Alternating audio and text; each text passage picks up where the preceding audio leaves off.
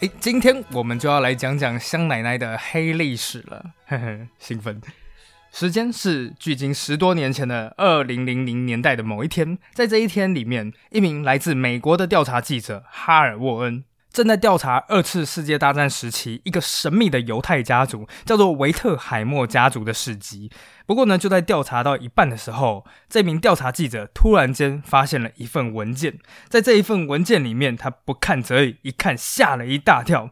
原来上面记载的就是可可香奈儿本人，竟然曾经是纳粹德国的特工。之后啊，这位调查记者马上就把自己原来的任务抛到九霄云外，开始专门追查可可香奈儿的事迹。在参照了英国、美国、法国的大量警察档案还有情报档案之后，终于在二零一一年写出了重磅的《Sleep with the Enemy》与敌人共枕香奈儿的秘密战争。上面说明啊，香奈儿的确是一个登记在案的纳粹情报人员，他甚至有自己的编号，叫做 F 七一二四。究竟书上所说的故事到底是真是假？根据书中所述，香奈儿夫人到底是如何从一刚开始的所谓的单纯合作者，一步一步的成为真正的德国特工？而这一切的秘密又与那传奇的五号香水有什么关系呢？今天我们就来听听。他的故事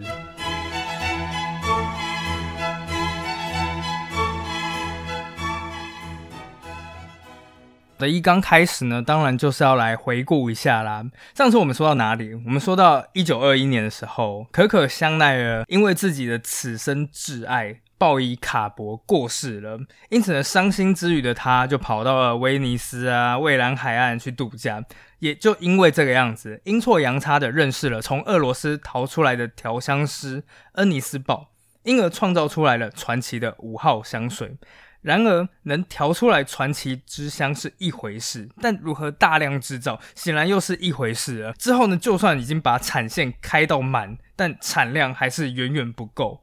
所以呢，香奈儿想要制造更多的五号香水，想要卖出更多的五号香水。但这个时候的香奈儿，在一九二零年代，他要忙自己的时装业务，要忙自己的珠宝业务，感觉好像就是那种天空飘着太多钞票，但自己根本没手抓。所以这个时候，香奈儿就开始问了：有没有什么让我可以不用分散我自己的时间，但是又能靠香水赚钱的方法呢？哎，你别说啊，还真的有这个方法，在我们现在来讲非常的普遍，就叫做外包。就因为这样子，香奈儿最后找上的就是我们今天的主角 Number Two 维特海默兄弟。事实上，所有关于五号香水的商业战争，香奈儿为什么会反对犹太人，甚至到最后成为了纳粹德国的同路人，全部都跟这对维特海默兄弟有关。事实上啊，这对维特海默家族还真的不是一个普通的家族。大家都知道嘛，有钱人分两种，一种在英文里面叫做 New Money，New Money 就是新富阶级、新贵阶级。这种感觉其实有点像是我们说的那种暴发户，反正就是一种贬义的感觉。相对的，当然就叫做 Old Money，中文直接翻译就叫做老钱。老钱家族或者老钱阶级和暴发户是不一样的。这种老钱阶级穿的衣服呢，永远都是黑白灰米陀的禁欲色，然后跟时尚是没有什么太大的关系的。维特海默家族不只是一个犹太老钱家族，而且还是一个极度神秘的犹太老钱家族。比如说啊，大家都知道香奈儿有一个叫做老佛爷拉格斐的王牌设计师，对吧？但其实老佛爷也是帮人家打工的，他背后真正的大老板呢，就是这个叫做维特海默家族。但这个家族啊，有钱归有钱，他们低调到什么程度呢？每次当香奈儿要办那种大型走秀现场时，你就可以想象到那个华丽的大厅里面，所有的时尚名流灌溉云集，都在那个大厅里面疯狂的装逼给白。但身为香奈儿的拥有人。他们却开着一辆非常非常低调的箱型车，默默的就来到了现场。当走秀开始的时候，也是坐在第三排或是第四排，绝对不会是前面两排那种 VIP 的位置。尤其是家族的族长叫做 Alan Fatheimer，这个家族还有他自己个人的资产，目前根据外人的估算，总共超过四百亿美元。但是他呢，还是会拿着类似悠悠卡那玩意，在纽约的电车里面哔哔。不过呢，这个家族只是对外很低调，一关起门来，维特海默家族就完全不一样。首先呢，许多老钱家族他们在外面穿的是蛮朴素的，但在他们家里，他们非常的喜爱艺术品。维特海默家族其实也拥有不少让人印象深刻的艺术收藏，比方说毕卡索啊、马蒂斯啊，其他精美的亚洲作品。每到假日的时候呢，他们就会和一些同样已经成为传奇的各大家族成员，这些家族可能大家都耳熟能详，像什么罗斯柴尔德啊。威尔登斯坦家族啊，比奇家族的朋友们啊，在那边一起打打屁啊，赛赛马，喝点小酒啊。表面上听起来好像跟我们是长得差不多的，只是他们喝酒的地方可能是自家的古堡，喝的酒是自家酒庄生产出来的这样子。但那是现在的维特海默家族。现在我们要说的是一九二零年代，整整一百多年前时的状态。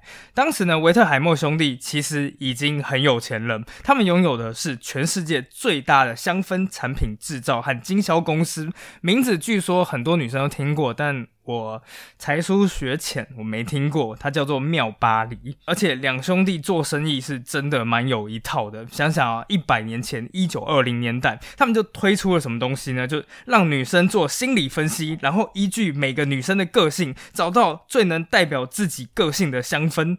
哎，说老实话，一九二零年代这真的蛮厉害的。这也就是说，因为这样子，香奈儿找上了两兄弟，告诉他们说，现在。我需要有人帮我生产香水，然后把我的香水销往全球。至于怎么制造、怎么打广告、怎么卖香水，都是你们来决定。维特海默是一个很有生意头脑的，在闻一闻那个香水之后，似乎也是看到这香水具有潜力，所以就答应了。最后呢，还给香奈儿一个相当不错的合约。他们呢是这样子说的：香奈儿什么钱都不用出，什么事情都不用做，唯一要做的就是把名字借给这两兄弟，去成立一间全新的叫做香奈儿香水公司。接下来呢，香氛的一切开销，从制造、通路、行销，全部都维特海默兄弟一手包办。而至于利润嘛，香奈儿一人就是独占百分之十，二十是经销伙伴的那些分红，剩下的百分之七十呢，则是归给维特海默兄弟。上一集我们就讲到这一边，当时两边其实都非常的满意。那当然，合约一签完之后就要开始赚钱啦。那当然嘛，犹太人他们眼界本来就不会只放在一个欧洲国家，他们会去钱最多的地方。而在一九二零年代，钱最多的地方是哪里？对，就是美国。根据一位历史学家所说啊，那是一个。女人拥有最多零用钱可以浪费的年代，而这个时候，嗅觉非常灵敏的维特海默兄弟马上也就发现，只要他们家的香水一卖到美国去，已经成长了百分之七百，就是乘以七倍之多。所以在一九二四年一接下来香奈儿香水公司之后，马上这两兄弟就在圣诞节前十天，在纽约时报刊登广告。虽然在当时啊，广告刊登的技巧还有点不成熟，不过五号香水依旧就是被卖到爆。当时的五号香水究竟红到什么程度呢？红到市面上开始出现大量的致敬产品，比方说另外一个名牌叫做巴黎世家 （Balenciaga），一九二七年也推出了一款十号香水，然后另外一个精品的内衣品牌也推出了九号香水。但数字玩最多的还是香奈儿香水公司本人了，他们出了什么九号啊、十一号啊、二十二号啊、巴黎拉扎的。时间就这样子来到了一九二五、一九二六，很快就到了一九二九年。在一九二九年，大家读过历史都知道发生了什么事情，对吧？没错，华尔街股市在一夜之间，嘣，就这样倒了一声。隔年开始银行破产，经济大萧条。在几个星期之内，美国这个全世界最大的奢侈品市场就砰消失了。请听题：如果这个时候你是商人，你是五号香水的发行人，你会怎么办？来，我们给大家三秒钟的时间想一想，三、二、一，好，如果你有想出来，你就真的蛮有生意头脑的，就是推出随身品小包装。是的，卖不出大型的，你就把它分散成小包装，然后卖出去。折合呢，现在大概就是六百多台币。六百多台币啊，虽然大概只有十墨十五墨，但是就可以买到香奈儿最知名的奢华之香。这对广大的妇女来说，哎，你买不起衣服、包包、鞋子，香水总是还买得起的吧？这也就是为什么香奈儿五号的市占率依旧不减。不过呢，这个时候五号香水的危机并不是来自于外部，而是公司内部。对，五号香水遇到最大的问题就是可可香奈儿。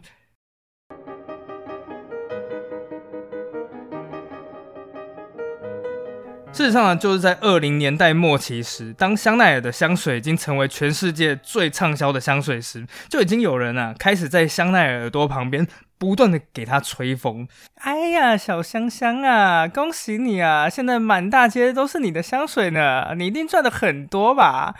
啊？什么？你才赚了十趴？啊！我的天哪，这香水不是你发明的吗？怎么才十趴？你好穷啊！我 天哪，我都好厌恶我自己的这个声音。好吗？那大家想想看嘛，第一次香奈儿可能还不是很在意，第二次香奈儿勉勉强强也就这样接受了。但时间一久，讲的人一多，连香奈儿自己也都开始觉得，哎。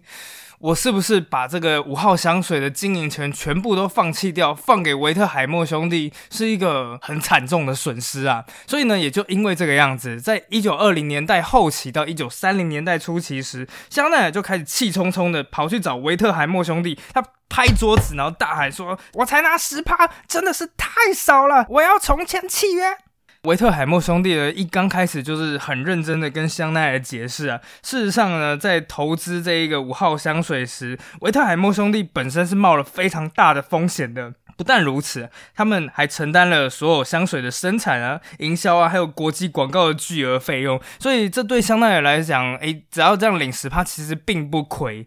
不过你觉得香奈儿他会听吗？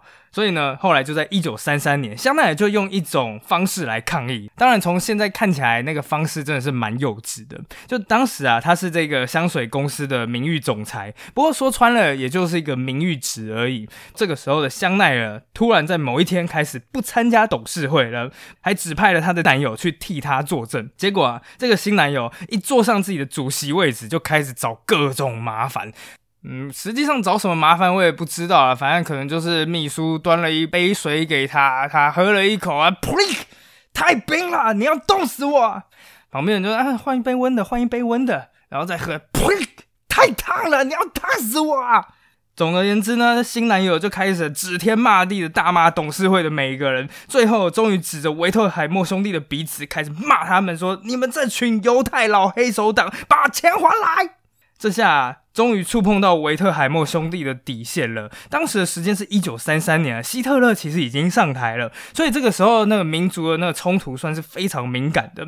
那既然这个样子，你把脸都撕破了，开玩笑，你香奈儿好，你是名誉总裁，但你的占股多少？百分之十，真正拥有大权的是谁啊？我们手握百分之七十趴股权，拆了你香奈儿的总裁招牌，不也就是个举手之劳吗？哎，事实上还真的是举手之劳，因为当场董事会就有人提议，我提议把香奈儿的总裁头衔拔掉。我说完了，谁赞成谁反对，大家就嗯举手之劳了。很快投票就通过了，香奈儿的男朋友呢也被扔出了董事会，而香奈儿的总裁头衔也丢了。这下子香奈儿终于受不了了，我立刻要爆炸，我立刻要嘶吼，我要叫，我要把事情闹大。所以啊，从一九三五年开始，香奈儿就开始打起了长达五年的商业诉讼战。不过，就在四年之后，法院宣判终于下来了，正式宣判香水的经营权属于维特海默兄弟和他的合伙人。所以，在这个第一回合的商业诉讼战，香奈儿就输了。但此时此刻，香奈儿这种不甘心的感觉，其实早就已经超越了理智的商业考量，他已经来到了情感层面。当十八年前，香奈儿失去了他自己的此生挚爱鲍伊卡博，香奈儿为了纪念这场无法实现的爱，因此创造出这款香水。而现在，他开始隐隐约约感觉自己要永远失去卡伯了。而此时，他终于决心不顾一切，也要夺回香水的经营权。而这时，只要有任何力量来帮助他，香奈儿都会接受。最后，香奈儿终于得到了一个最有力的盟友——纳粹德国。一九四零年六月，这时势如破竹的德军朝着巴黎进军。在这人心惶惶的时代里面，有一天早上，一个小孩突然指着天空大喊着：“看哪，一群蜜蜂！”大人接着抬头一看，发现那根本不是蜜蜂，而是超过两百架在阳光底下闪闪发光的德军轰炸机。法国政府在一接到德军进攻巴黎的时候，马上宣告撤离，正式将巴黎成为不设防城市。而六月十四日，德军兵分三路进入巴黎城。在德军入城的当天呢，德军马上也跑到整个巴黎最有名的饭店丽池饭店，宣告征用这间饭店。而最后，德国人也与饭店达成协议，允许二十六位服务人员还有十八位客人可以继续留下，而其中。就包含着已经在丽池饭店住了十几年的可可香奈儿，这是一个对法国人来说举国悲痛的时刻。每天都有法国人被处死或活活饿死，但德国人的到来对香奈儿来说并没有什么坏处。根据其中有一篇呢名叫《香水的恶臭》的评论文章，他是这样子说香奈儿的生活：他在丽池酒店过着女王般的生活。被纳粹军官包围，享受的纳粹派对。这意味着香奈儿必须与一些非常有权势的纳粹分子建立联系，才能留在那里。就在那些德国人里，有一个人终于走进了香奈儿的眼中，那就是我们今天最重要的一个男主角——又高又帅的小德国狼狗汉斯·丁克拉格。我们简称他叫小狼狗。啊，小狼当时四十六岁，不过香奈儿当时已经五十九岁了，两个人整整差了五十九减四十六，十三岁。好，我数学不是很好，总而言之就是一个忘年之交这样子。小狼出身德国贵族家庭啊，穿着高雅的三件式西装，让他。看起来就是风度翩翩、仪表出众。然而，当时没有多少人知道的事情是，小狼的另外一个身份其实是纳粹宣传部戈培尔的特务人员。他的任务呢，就是一跟法国人宣传德国人的优秀，还有建立一个安全部门来控制法国的地下反对派。也就因为这样子的阴错阳差呢，小狼跟香奶奶就这样子厮混在一起了。大体说来呢，两人其实蛮低调的。香奈儿的传记是这个样子写的：他们不想声张，只想跟对方快乐的在一起，享受肉体之爱。而除了拥有纳粹情人与纳粹高官交好外，香奈儿还开始大声疾呼反对犹太人，甚至开始意识到，他不是想要抢回那个香水公司吗？而纳粹就是一个可以利用的棋子。为什么这样说呢？原来啊，纳粹在执政期间呢，一举就通过了两千多条反犹太人的法令，其中有一条就是禁止犹太人拥有公司。而在德国占领法国之后呢，这个德国反犹太法自然也适用于法国。所以对香奈儿来说，他才不管啊，这是对犹太人的迫害啊，这不公平啊，什么之类的东西。他只知道他可以从这些法律条文里面获得自己的利益。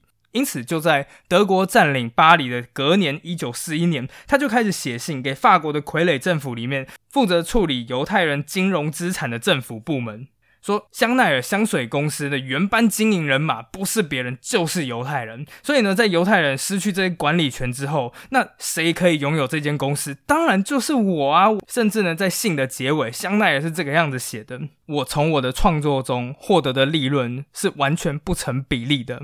您可以帮助我修补过去十七年来我所遭遇的种种不公。大家心想啊，这下子在纳粹的帮助之下，香奈儿总会赢了吧？但万万没想到的是，就算是在这样天时地利人和的情况下，香奈儿还是输了。哎，这真的其实是蛮夸张的，就是你在纳粹政府下面想要抢一间犹太公司，居然还可以抢书，你不觉得真的蛮厉害的吗？不过呢，在看到这个维特海默兄弟到底做了什么之后，你其实真的不得不佩服这两兄弟的远见。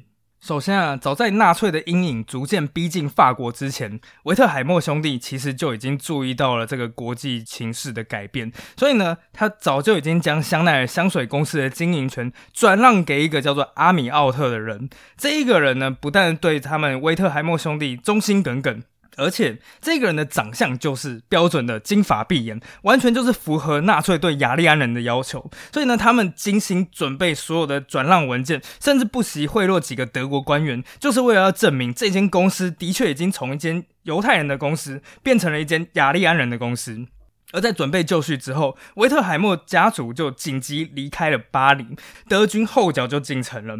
之后，在经过一个月的颠沛流离之后，维特海默家族终于落脚在大西洋彼岸的纽约，一直待到今日。但他们可不只是要在美国避难，他们还要继续做生意，继续生产五号香水。但现在就有一个问题啦。就是五号香水需要的所有的香精原料都是产自于法国的格拉斯，但当时这个地方已经陷入了德军之手，请听题，现在你该怎么办？好了，要是换我的话，其实答案很简单，五号香水需要用的主要花材是茉莉花，全世界除了格拉斯以外，茉莉花的产地这么多，用其他地方就好了。但尴尬的点是，格拉斯的茉莉花刚好就是全世界最优良的，用其他地方的香精，那五号香水的品质势必也会下降。而我就心想说，战争期间你能生产香水就不容易了，就不要再这么讲究好吗？但维特海默兄弟就是不要，他们做了一件在我现在觉得眼里真的是超狠的事情，他利用商业间谍。潜入法国，秘密将花的香精走私到美国。对，维特海默就是这么耿直。一九四零年，他们刚逃出法国没几个月，马上就任命了一位三十多岁的商业间谍，叫做格列高里·汤马斯，要他潜入法国，想办法把五号香水需要的香材全部偷偷运出来。就这个样子啊，商业间谍汤马士就偷偷的潜入了德军四伏的法国。其实说老实话，这商业间谍的外表真的不太适合当间谍。你觉得当间谍或者是这种特务应该要长什么样子？对，应该要至少貌不出众啊，就是不会引人注意这样子。但是呢，这家伙身材有够魁梧，他光是身高就大概接近两公尺，长得极度高壮。但就在这一次的任务里，恰恰好就需要汤马斯这魁梧的身材，因为他要在自己的行李里面，在衣服里面啊夹带超过五百枚，每一枚重量都超重的纯金金币，每一枚金币大概在今天的价值大约是落在八百到三千美元之间。所以呢，就是你要提那个行李，然后还要看起来不是很重的样子，那当然。汤马士就很适合，所以呢，最后汤马士还真的成功的达到了目标，将三百多公斤的花精和凝香体就这样子送回了美国。大家听到三百公斤的这个花卉的原精或者凝香体，可能感受不出来大概是多少，但三百多公斤的这个原精，相当于要用三点五亿朵茉莉花才能制作出来。所以呢，当这个珍贵的原料啊一运到美国，维特海默兄弟马上就能够在美国生产香奈儿五号。但香奈儿此时完全不知道，原来五号香水已经在美国重新生产了。他也自信满满的向有关部门写信，还我香水。但后来啦，纳粹部门也很快就这样检查一下，哎，不对啊，这间公司已经是雅利安人啦，所以判定香奈儿败诉。这时的香奈儿简直不敢相信。我的天呐，在纳粹占领期间，我连一间犹太公司都抢不走。不过这还不是他最大的问题，因为随着一九四四年的到来，才是让日后香奈儿名声跌落谷底的时刻。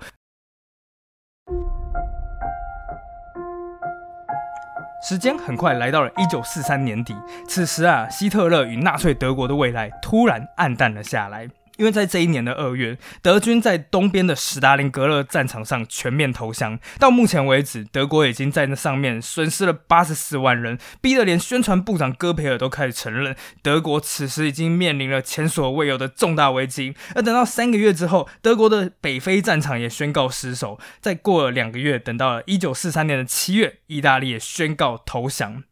德国还有轴心国们的失败啊，让巴黎人的人心开始重新浮动了起来。等到一九四三年的冬天，不晓得为什么刚好又特别冷，巴黎的一切又开始遭遇匮乏，鞋子、衣服、牛奶、奶油、肉，一切的一切全部都开始短缺。而如今呢，在巴黎街头闲晃的那种德军士兵，也原本从那种帅哥变成了是那种上不了俄罗斯东线战场的老弱残兵。也就因为这个样子，巴黎人对德国人的公开敌意越来越明显。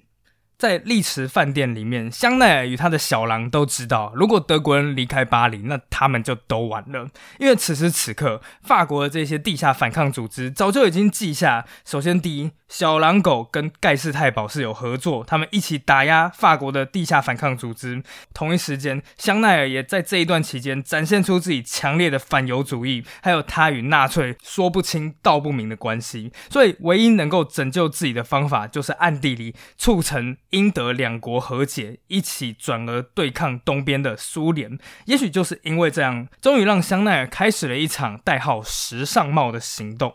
早在一九四三年，香奈儿就开始不断的对那群纳粹高官，还有自己的小狼说道：“哎呀，你们都不知道怎么对抗英国人呐，我才有办法对付英国人呐。”小狼也开始觉得，哎，也许是一部可以利用的活棋。所以呢，最后小狼就开始向自己的党卫军老板报告，在这一年的秋天里面，香奈儿就和自己的小狼一起乘坐的卧铺火车，从巴黎北站一路一路的前往柏林。当深秋时分，火车缓缓驶入柏林动物园站时，已经有党卫军的勤务兵等在一旁了。他们拿起香奈儿和小狼的行李，接着将他们送进一辆党卫军专用的豪华轿车，驶过柏林漆黑的街道。一路上映入香奈儿眼帘的就是柏林被盟军轰炸的惨样，但很快的汽车就将他们送到柏林近郊万湖的党卫军宾馆，而接下来香奈儿跟党卫军就开始逐步计划起了时尚帽。计划是这样的：香奈儿，他作为欧洲史上最重要的人，其实早就已经和英国政府一些贵族阶级啊，或者政府高层有往来。而其中一位刚好好死不死，就是现在的首相温斯顿·丘吉尔。香奈儿知道丘吉尔对苏联其实一直都抱有戒心，丘吉尔一定会认为说，如果德国落入了苏联手中，那一定会是一场灾难。所以呢，香奈儿只要能说服丘吉尔用希特勒下台作为停战的交换条件，那德国就可以彻底结束位于西线的战争，将所有的力量集中对付到苏联身上。如此一来，战争到底谁赢谁输，其实还很难说。当然不用说了，希特勒绝对不会同意用这种交换条件的。开什么玩笑，用我下台来交换停战？但希特勒不同意，他下面的人有人动心啊，其中就是党卫军头子希姆莱。最后，在他的拍板定案之下，时尚帽行动正式启动。香奈儿需要的第一步，就是除了他与丘吉尔之外，他还要再拉几个跟丘吉尔之间的共同好友，帮他牵线与丘吉尔碰面。最后呢，他找到了其中一个，就是英国驻西班牙的大使。那因此呢，香奈儿就开始踏上了前往西班牙马德里之路。表面上啊是说，哎，我要在马德里重启时尚行业。但其实他心里想着，就是等到一到马德里之后，他就要马上去英国大使馆去会见大使，请求与丘吉尔见面。他甚至都已经开始预言到，他见到丘吉尔之后会说什么东西了。他可能是这个样子要说服丘吉尔的，温斯顿。先前你预告说英国人会遭遇血泪与痛苦，而现在正是你拯救生灵、结束战争的时刻。只有促成和平的来临，你的能力才会受到真正的肯定，这才是你真正的任务。很快的，香奈儿就到了马德里，在入住了马德里的丽池饭店之后，他真的很喜欢丽池饭店。接着，香奈儿马上就坐车前往了当地的英国大使馆。他见到了大使，并且说自己希望能见老朋友丘吉尔一面。但万万没想到，事情从第一步就开始出错了。原来，香奈儿他不是一个人去马德里的。和香奈儿一起被拉来的，其实还有一位叫做维拉隆巴蒂夫人。在香奈儿之后几分钟，也进入了大使馆，直接就在楼下把香奈儿给卖了。他对大使馆的人说：“香奈儿其实就是个纳粹德国的同路人呐。”就这样子，整起行动连开始都还没开始，整个就宣告结束。所以说，你觉得香奈儿到底是不是纳粹的特务？说他不是吗？官方上的确，他香奈儿是有一个特工的编号了，但你说他是特务吗？香奈儿其实还来不及造成任何破坏，整个行动就结束了。在另外一本传记里面，甚至还有描述啊，当香奈儿从大使办公室走出来之后，迎面就撞上了那一个告发香奈儿的那位夫人，结果两个人都愣住了，眼神直直的盯着对方好几分钟，一句话都说不出来。最后还是香奈儿比较冷静，他先开了口：“好了。”难道我们要像两只猫一样一辈子互瞪下去吗？回去了，当然，整起事件也就这样子结束了。但其实啊，就算香奈儿没有被揭发，整起行动其实也注定要失败了。因为那个时候，丘吉尔刚好好死不死生了一场大病，根本不可能去见香奈儿。事实上，两人就算真的见到了，当时是一九四四年的一月左右，丘吉尔也不可能会选择跟德国停战，因为就在短短半年之后，人类历史上最大的登陆作战登场了。时间来到了一九四四年六月，英美盟军展开大军主行动，正式展开了历史上知名的诺曼底登陆战。两个月之后，德军便准备要撤离巴黎。相当于两名仆人，这个时候当然什么事情都不能做，只能待在自己丽池酒店的房间里面，看着德军坦克轰隆隆的离开了这座城市。终于在八月二十五日，法国国旗终于又再次飘扬在歌剧院的上空。但随着巴黎解放，香奈儿终于也要开始直面自己的命运，因为在当时，法国开始发动了一系列清洗所谓通敌者的行动。通敌的男性通常就是直接死刑啊，那对通敌的女性呢是。当时啊，只要会用德文说 “Ich liebe dich”，就是我爱你的女人，通常就会在大庭广众之下遭到剃头的处置。所以就在解放之后的两个星期，两名士兵立刻就前来了丽池饭店，带走了可可香奈儿回去审讯。不过就在短短两三个小时之后，香奈儿就被释放了，因为审讯人员在审讯到一半时，接到一则非常不寻常的指示。这个命令直接来自于最高层，说香奈儿小姐可以立刻离开。当然，这道命令是谁？为什么只是这样子？有很多种说法。其中一种说法就是下令的人可能正是丘吉尔本人，因为呢，英国政府掌握到消息说香奈儿可能会有一些英国王室，尤其是崇拜希特勒的温莎公爵的丑闻，所以为了避免自家的丑事外扬，丘吉尔没办法就出手拯救了香奈儿。啊，不管事情是怎样啦，总之香奈儿是逃过了一场焚烧女巫的大劫。更幸运的事情是，香奈儿在重获自由之后，突然收到了一本存折。这本存折他一打开，发现里面有一万五千美元，这和现在大概是一百多万美元。哎，正常来讲，突然间户头里面多出了一百多万美元，蛮开心的吧？万万没想到，就是因为这多出来的一百多万美元，让香奈儿下定决心，我要毁掉香奈儿五号香水。到底是为什么呢？那笔一万五千多美元到底是从哪里来的？原来啊，给香奈儿这笔钱的人不是别人，正是那个曾经让香奈儿恨得牙痒痒的维特海默兄弟。一直到这个时候，香奈儿才终于发现，原来维特海默兄弟早就已经在战争期间不但跑到美国去，而且还在美国生产香水。而香奈儿手上的那笔钱，正是合约里面香奈儿应得的百分之十的股份。但就是这一个行动，让香奈儿整个气炸了，因为他直觉认定香奈儿五号香水绝对只有在法国才做得出来，在美国绝对生产不出同款品质的五号，而且重启生产也就算了，香奈儿还发现维特海默竟然把他的香水放进了美军的免税商店，这种模式呢，虽然能让五号香水销量暴涨，但是在香奈儿眼里，这个东西完全就不是奢华，也不是独特的东西，所以也就因为这个样子。香奈儿开始下定决心要彻底毁掉了五号香水。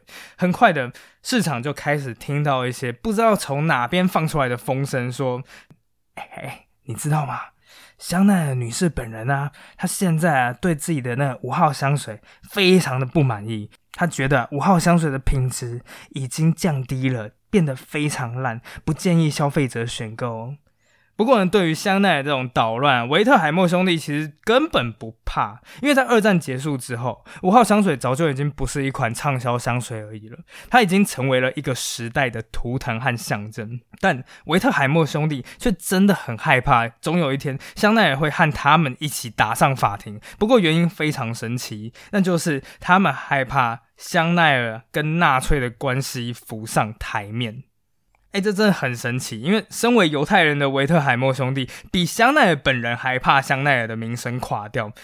为什么呢？其实想想也还蛮有道理的，毕竟这间公司叫什么？叫香奈儿香水公司。香奈儿名声垮了，对这对兄弟的这座公司当然也不会有什么好处啦。所以呢，到最后两边终究是达成了和解。首先，维特海默兄弟不是原本给了香奈儿一万五千美金吗？瞬间暴涨，变成三十五万美金。另外，可可香奈儿也能从他自己所有的香奈儿产品全球销售额里面抽出两趴作为香奈儿本人的权利金，这让他的年收入呢顿时超过了两百万美元，估计就是现在的两千五百万美金。哎，一年两千五百万美金啊！这时候两边终于也都开心了。六十五岁的香奈儿变成了世界上最富可敌国的女人。不过呢，她要付出的代价就是，她也即将要在时尚圈销声匿迹。一直到十多年之后才重出江湖，但唯独香奈儿五号香水，它划时代的创新，它的极致简约，早就已经脱离创造它的母亲可可香奈儿，变得闪闪发光，变得屹立不摇，一直到了今日。好了，今天我们的故事呢，就差不多到这边告一段落了。那下一次呢，我们还会再讲另外一个经典款，究竟是什么呢？我们就下次再见吧，拜拜。